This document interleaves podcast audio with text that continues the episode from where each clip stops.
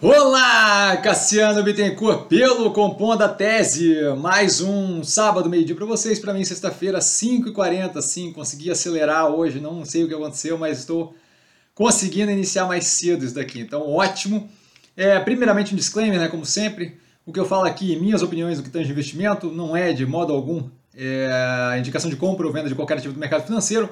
De qualquer forma, Hoje um compondo a tese super tranquilo, compondo a tese, para quem não conhece, é onde eu falo o que eu tenho visto de mais relevante nesse durante a semana.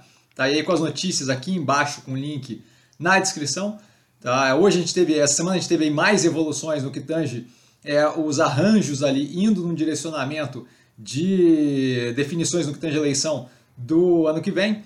Porém, entretanto, todavia, eu não vi nada é, que de fato fosse é, mais informações é, sólidas que pudessem ser trazidas aqui como novidade. Então, quem tiver algum nível de curiosidade de onde estamos nisso, no último Compondo Tese eu justamente comentei a subida ali do Moore e a evolução dele consolidando ele. Terceira vez a gente viu alguns movimentos nessa direção, Bivar falando de possibilidade de participar junto é, União do Brasil, com Podemos, com por aí vai.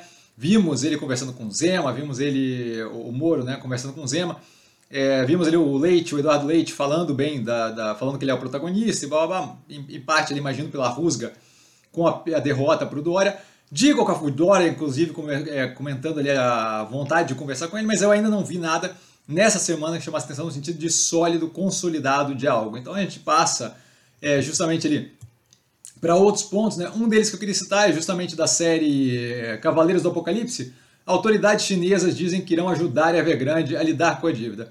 Então, assim, é algo que foi comentado inúmeras vezes na live, de que é, não acreditava que ia simplesmente ser deixado virar uma, uma crise sistêmica, é, especialmente na, na no, no, modelo de governo chinês, tá? É, e, e, foi justamente pilhado na direção contrária, de que ia ser o fim do mundo e por aí vai.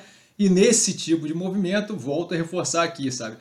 É, a gente vale a pena cuidar com quem a gente escuta e com o burburinho todo. Agora, aparentemente, as autoridades chinesas já admitiram, inclusive, é, auxiliar ele naquele negócio. Então, será que era para todo aquele pânico? E cadê o risco sistêmico? Cadê o fim do mundo? E cadê a bolha estourando? E, é, é, blá, blá, blá, blá, blá. Não, não, não, chegamos nesse ponto, aparentemente. E agora com garantia firme da, do governo chinês. Então, passando para os ativos do portfólio, o Banco Modal Mais, comprando uma fintech de seguros WD Digital, justamente continuando naquele direcionamento de compor ali o ecossistema deles com mais operações. A TAG transporte associado de gás, que é, tem participação ali da Engie, né?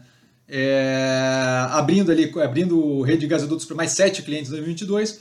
Então é um movimento interessante, nada demais, mas comercialmente acho que vale a pena ter noção desse tipo de coisa acontecendo. A Ambipar lançando um aplicativo, calma, não é compra, a Ambipar dessa vez não é compra. Lançando um aplicativo com tecnologia de blockchain para pessoas físicas compensarem emissões de carbono. Isso daí eu acho que é um primeiro passo deles justamente como modelo ali para esse processo de criação de é, blockchain para negociação de crédito carbono e por aí vai, que é um projeto que eles têm com a compra de uma fintech recentemente, muito interessante nesse direcionamento. Vejo como positivo, ainda muito incipiente, mas não deixa de ser um, um, um passo naquela direção.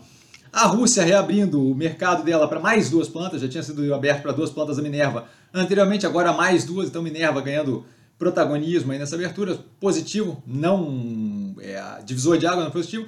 E por último aqui, os acionistas do Banco Pan e Mosaico aprovaram a fusão, então a gente deve de fato ver a substituição de cada ação da Mosaico por 0,8 ações do Banco Pan. É, volta a reforçar né, o que a gente tem comentado, aquela questão de que o, o, o Mosaico não é propriamente mais Mosaico, é justamente um pedaço do Banco Pan então vale a pena, dado agora justamente com essa aprovação, então vale a pena a gente cada vez mais pensar na operação Mosaico como justamente uma participação da operação do Banco Pan e não o contrário, porque é ali que a gente vai estar atrelado no que tange precificação. Por hoje, eu fico por aqui, como eu falei para vocês, muito tranquilo. Precisando de mim, estou sempre no arroba investir com sim no Instagram.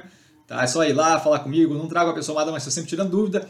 E vale lembrar, quem aprende a pensar bolsa opera com mero detalhe. Um grande abraço a todo mundo, um bom almoço para vocês. Espero que a live tenha sido boa mais cedo às 10 da manhã. E amanhã temos movimentos da semana no domingo às 7 da noite. Grande abraço, galera. Valeu!